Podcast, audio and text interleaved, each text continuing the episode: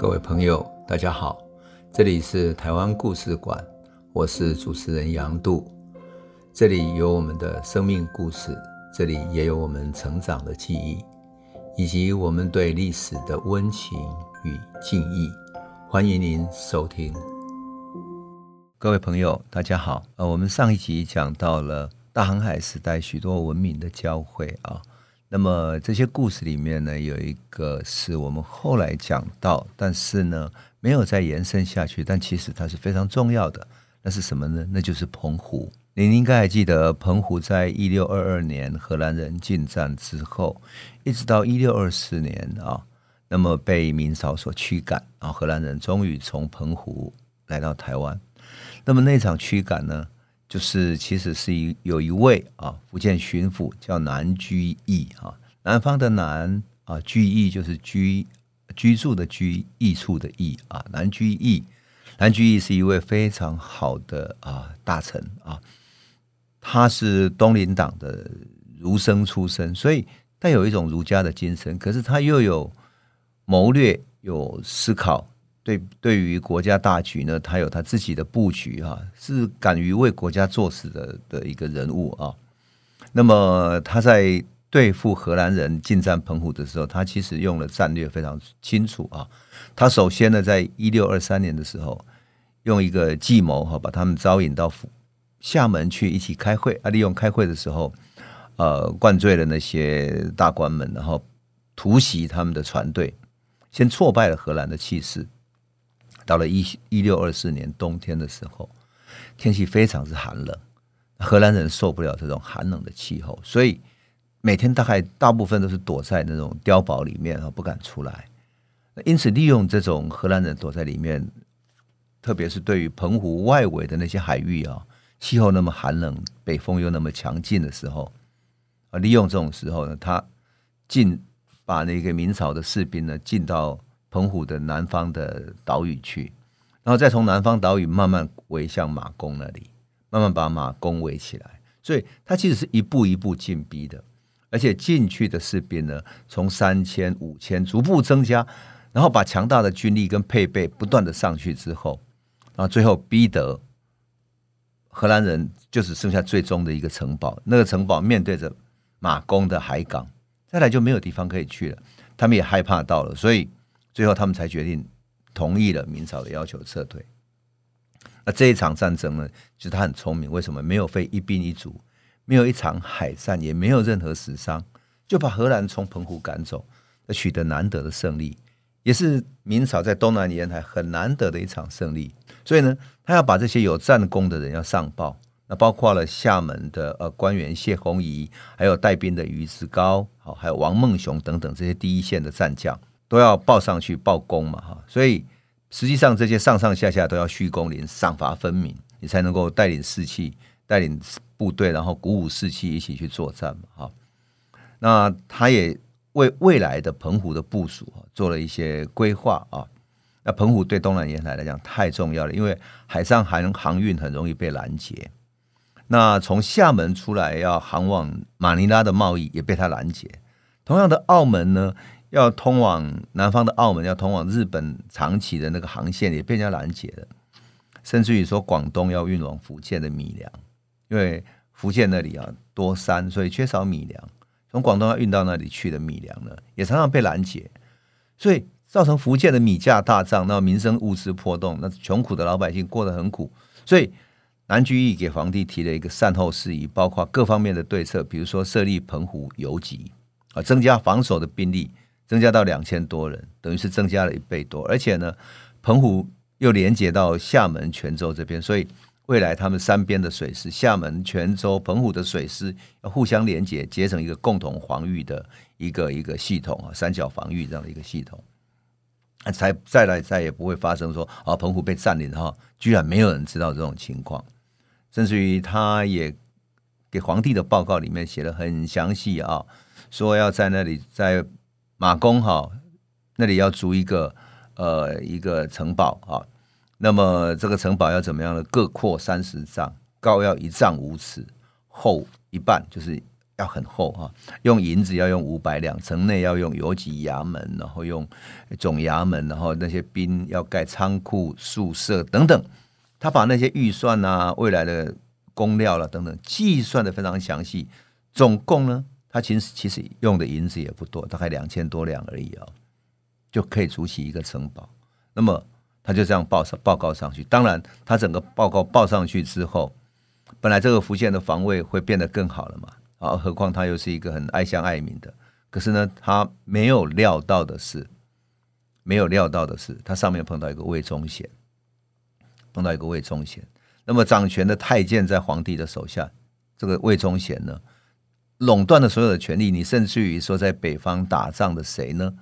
打仗的那个袁崇焕哈，都得要对魏忠贤去去伺候他，去送礼给他，否则的话，你在北方打仗。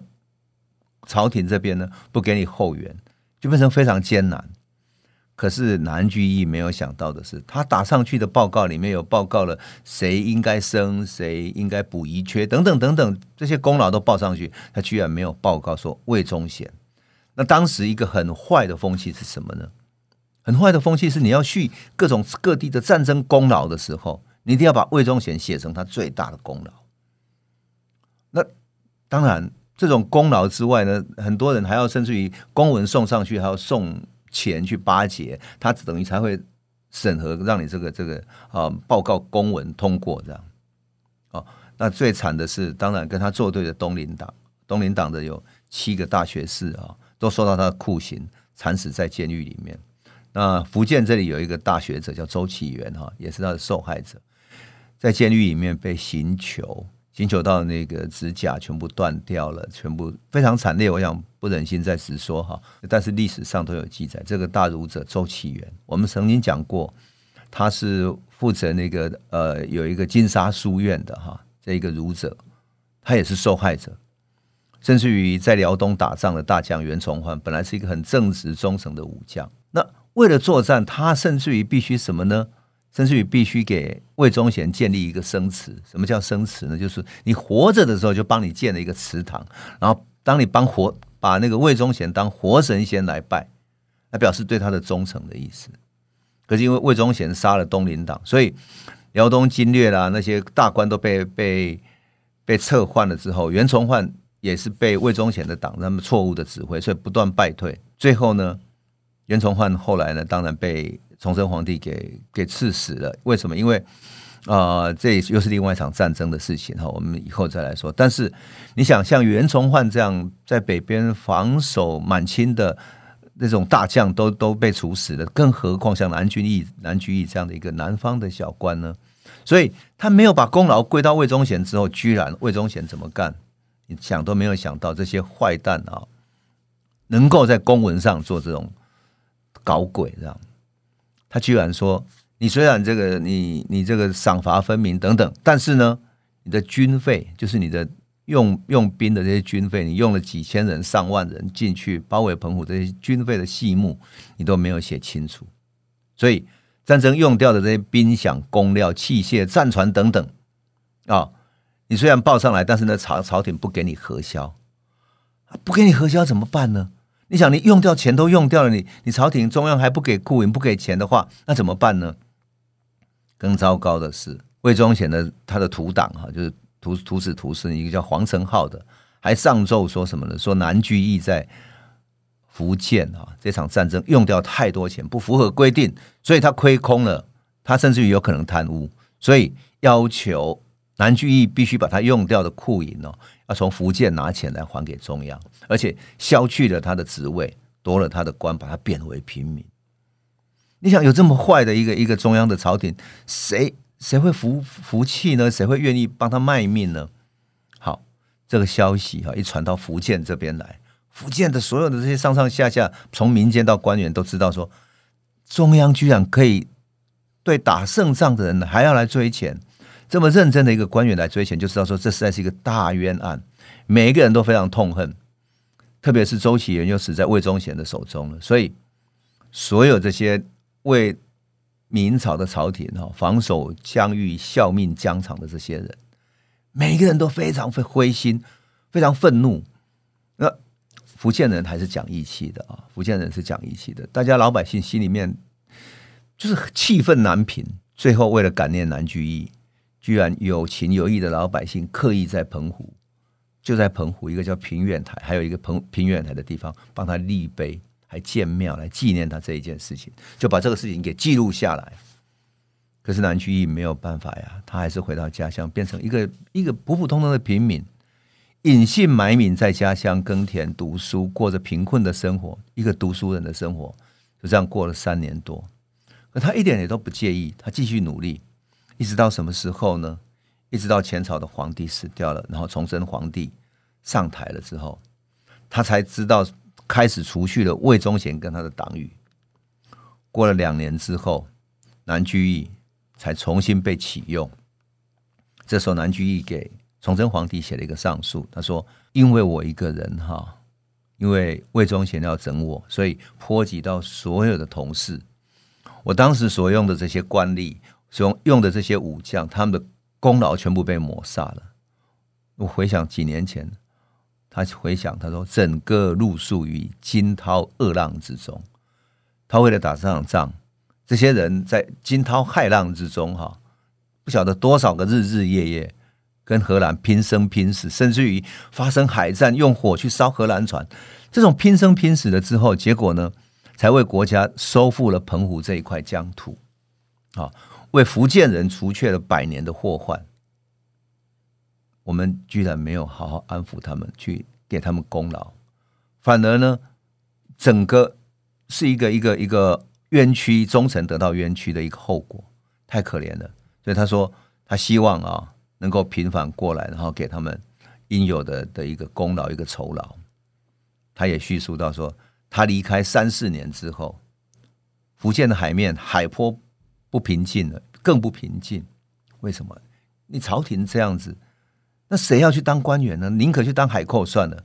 他说，他讲一句话，他说：“哈，盗寇冲刺，但是郑芝龙那时候，郑芝龙已经变成海盗了，哈，一六二八年左右了。”那郑芝龙虽然强，但是比起荷兰人，其实差太多了。那为什么会变这么惨呢？很简单，就是因为你没有这么做。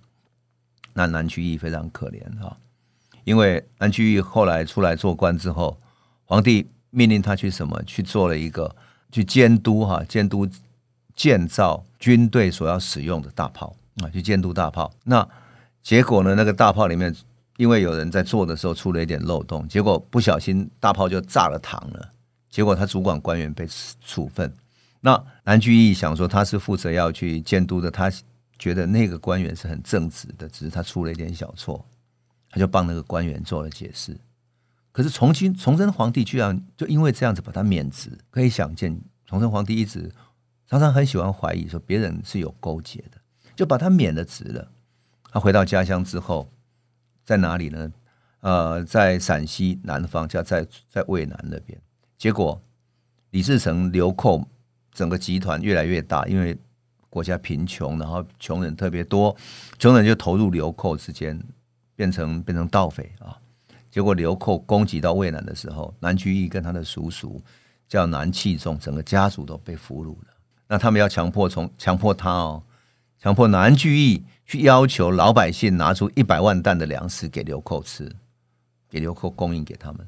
可是南居易完全不听命，他们最后被他们用炮烙，就是用用烧红的铁去烙他们，把他折磨到最后，他自己绝食而死。大明王朝哈，真的是他其实有很多很好的官员，正派的官员，可是皇帝宦官好像误进了国事一样，最后终究是亡国了，非常之可惜啊，非常之可惜。当然最可惜的是李自成攻入北京的时候。有大臣劝崇祯皇帝说：“你要赶快南迁，迁到南京去。那么从南京再力图反攻，特别是我们上次有讲过嘛，江南经济已经兴旺起来，有丝绸，有繁荣的贸易，有发达的工商业。其实你有这些收税收基础，更何况你还有丝绸、瓷器、茶叶、棉织品等等，你可以做外贸这些国际贸易产业。你以这个为基础，你大有机会。”在建立你的部队，以这个部队从海上反攻或者从哪里反攻都有机会。崇祯皇帝就缺乏一种决断力，他缺乏决断力，最悲在悲剧在哪里？因为他的朝臣里面太多北方人了，而北方人的产业都在北京嘛，所以他根本不想放弃南迁，不想因为一迁走，他们家的产业全部没了，然后全部的产业都要丢给那些流寇去了，没有人要走，结果一拖一拖拖延了几天之后，要逃都来不及了。所以从荷兰人啊，荷兰人从澎湖撤退到台湾是一六二四年，二十年之后一六四四年，崇祯皇帝就在眉山自缢了。那不甘亡国的知识分子很多，当然就跟。包括郑芝龙这些人，就跟南明这些后来永立起来的皇帝结合起来哈，这当然就是后来郑芝龙和郑成功还有另外的故事。可是呢，我们必须来讲，就是说，因为他这场错误所造成的后果是什么呢？造成的后果是连澎湖的许多人都不愿意帮明朝去打仗了。所以荷兰人哈就很聪明，他到台湾之后，荷兰人他再也不想跟汉人跟明朝这边用打仗的方式了，他采取一种。温和的方式，用贿赂的，他发现贿赂啊，比打仗省下了可以省六倍的钱，你就可以想见，给钱给一一块钱，你打仗你要花六块钱，所以你还不如用贿赂的。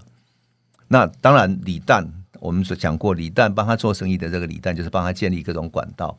啊，更好玩的是，他就干脆买通澎湖被。人家派到澎湖去当游击，就是防守澎湖的王孟雄、叶大钧等等这些官员呢，他赶快干脆就去买通他们，然后拿钱给他们，叫什么说当做定金，请他们请王孟雄啊、叶大钧这些澎湖的官员说，那你可不可以去泉州帮我们买生丝、买瓷器、买铁器等等？当然实现就是说我跟你定了嘛，那你明年时间到了就带过来。所以澎湖的这些武官们应该防守的人，就突然变成商人。这些商人当然不只跟荷兰做生意，他还会跟比如说郑芝龙啊等等这些在海上活动的这些海盗们做生意。好玩的是，这些官员做生意的贿赂的这些钱为什么会这么清楚？照道理这种是私下的，对不对？哎，因为荷兰东印度公司是一个有限就股份公司，所以台湾公司等于是他的分公司。这个分公司要写报告上去，所以他就报告说啊，我们给了哪一个官员多少钱，付了多少定金等等，所以这些人接受了贿赂，清清楚楚，清清楚楚。这些人中间最厉害的崛起的就是郑芝龙。郑芝龙本来挂着荷兰旗，到处去跟人家打劫，最后他就慢慢崛起。然后后来呢，被收拢了之后，被安招抚了之后啊，他就成为一个大海盗。那更好玩的是，王孟雄这些人啊。就跟郑芝龙，因为都是同样是明朝的人，所以他们很容易互相勾结，互相勾结起来。历史记载说什么呢？王孟雄曾经在郑芝龙被包围、缺乏粮食的时候，叫人家运一条船，一条船上带了牛肉、带了粮食进去，去帮助郑芝龙。官员和海盗结合起来，澎湖又变成一个海盗窝。当然，荷兰人又回到澎湖去继续做生意，当成他们转口的地方。所以我们说哈，明朝的灭亡也好，来自于他内部中央的一种腐败。崇祯皇帝的领导呢，没有没有战略，然后只要只要要求很短期出现有效果就好了。所以袁崇焕希望能够做长期的战略，他不是，他要求他出战，甚至于最糟糕的是，最后有人说，因为满清哈多尔衮他们，他其实并不想直接把明朝打垮，也不认为自己有那个能力。他甚至于希望在宁远城，就是在呃中国北方靠近要东北那边呢，啊山海关那个附近，大家划界为限，彼此谈和。结果去和谈的人被内部有人就说他是拿了对方的好处等等的。结果因为大家反对他，崇祯甚至于把这个主张和谈的大臣给杀了。事实上，这个大臣是受了皇真崇祯皇帝的命令去和谈的，结果他把他杀了。所以啊。这真是是一场非常啊无可避免的悲剧，就来自于你的领导缺乏战略，也缺少一个战略性的思考。那就这样子，明朝亡了之后，当然还是有许多南方的人啊，特别是像郑芝龙这样以海洋为为基地的，还有很多实力可以起来作战。那么这些有实力的部队，有实力的南方的呃明朝的官员。能不能守得住呢？啊，后来郑芝龙的命运又怎么样了？我想，当然我们都知道历史有记载，可是，在里头还是有许许多多曲折的故事。我们可以看到郑芝龙和郑成功的命运是怎么改变的。还有就是郑成功一直在日本，他是哪一年才到回到明朝、回到福建的呢？我想我们等下一集的故事再来诉说。这里是台湾故事馆 Podcast，我们每周一、周五会固定更新新的台湾故事，请随时关注台湾故事馆粉丝页，按赞并分享。最后，我们工商放送一下，若你对本节目有兴趣，可以购买纸本的《有温度的台湾史》。更方便您阅读。